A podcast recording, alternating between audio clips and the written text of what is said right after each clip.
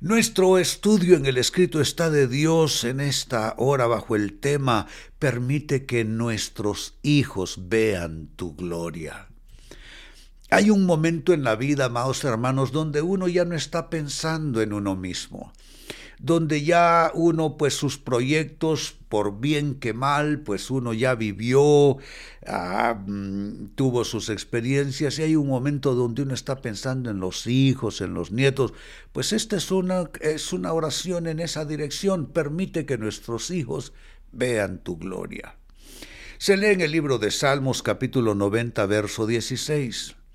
Permite que tus siervos veamos te veamos obrar otra vez. Qué lindo. Que nuestros hijos vean tu gloria. Observen esa oración. Es una oración maravillosa. La leo de nuevo. Permite que tus siervos te veamos obrar otra vez. Pido que milagros se repitan, se repliquen, se reiteren sobre tu cabeza, hermano y hermana.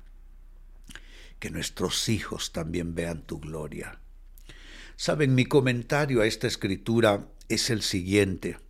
Esta es una oración generacional, si lo notan.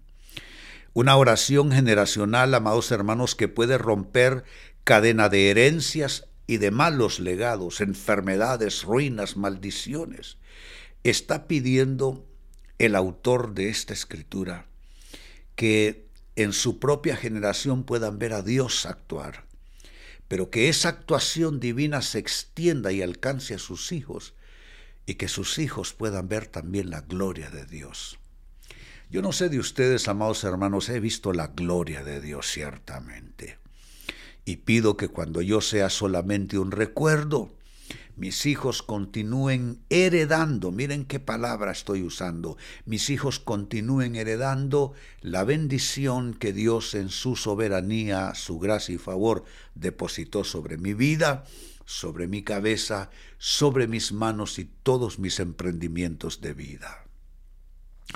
Así es que es una oración generacional que rompe malas herencias y malos legados. Pero nótenlo, es necesario pasar a través de las puertas de la soberanía y de la autoridad divinas. ¿Por qué digo esto? Ah, porque dice permite. Comenzó esa escritura introduciendo ese vocablo, permite que tus siervos te veamos obrar otra vez, que nuestros hijos vean tu gloria. ¿Cuál es la llave? ¿Dónde, ¿Dónde está el cerrojo en esto? El vocablo permite. Nosotros nos amparamos en la autoridad, la soberanía de Dios, su palabra, y pasamos a través de ella. Saben, Dios quiere lo bueno y solo lo bueno para nuestras vidas. Y cuando nosotros pedimos por su voluntad, por su autorización para nosotros recibir bendición, Estamos pidiendo por lo que Pablo llamó bueno, agradable y perfecto de su voluntad.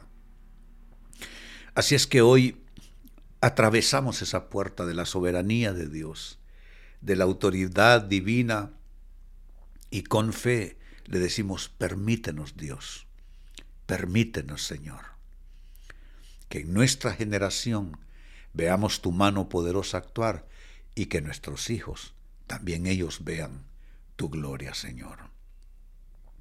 Finalizo con este comentario. Esta es la bendición que corre de padres a hijos en sociedad con Dios. Óigase bien, es la bendición que corre de padres a hijos en sociedad con Dios.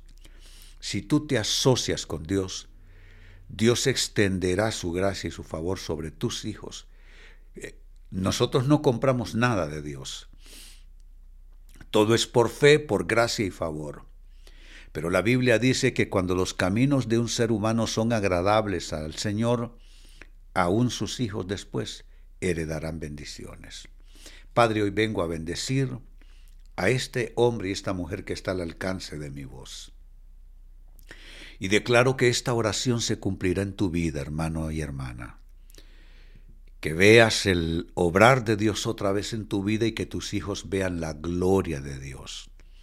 Te bendigo de manera generacional en todos los ámbitos, en todas las áreas, a partir de tu vida espiritual hasta todas las cosas que son parte de tu vida. Así te bendigo y si tú estás recibiendo esta palabra y esta oración generacional de bendición en sociedad con Dios, alza tus manos y pongamos juntos el sello diciendo, lo recibo de Dios, lo recibo de Dios, lo recibo de Dios en el nombre de Jesús. Saben, es un momento solemne donde enlazamos sociedad con Dios para bendición generacional en nuestras vidas, en nuestras familias.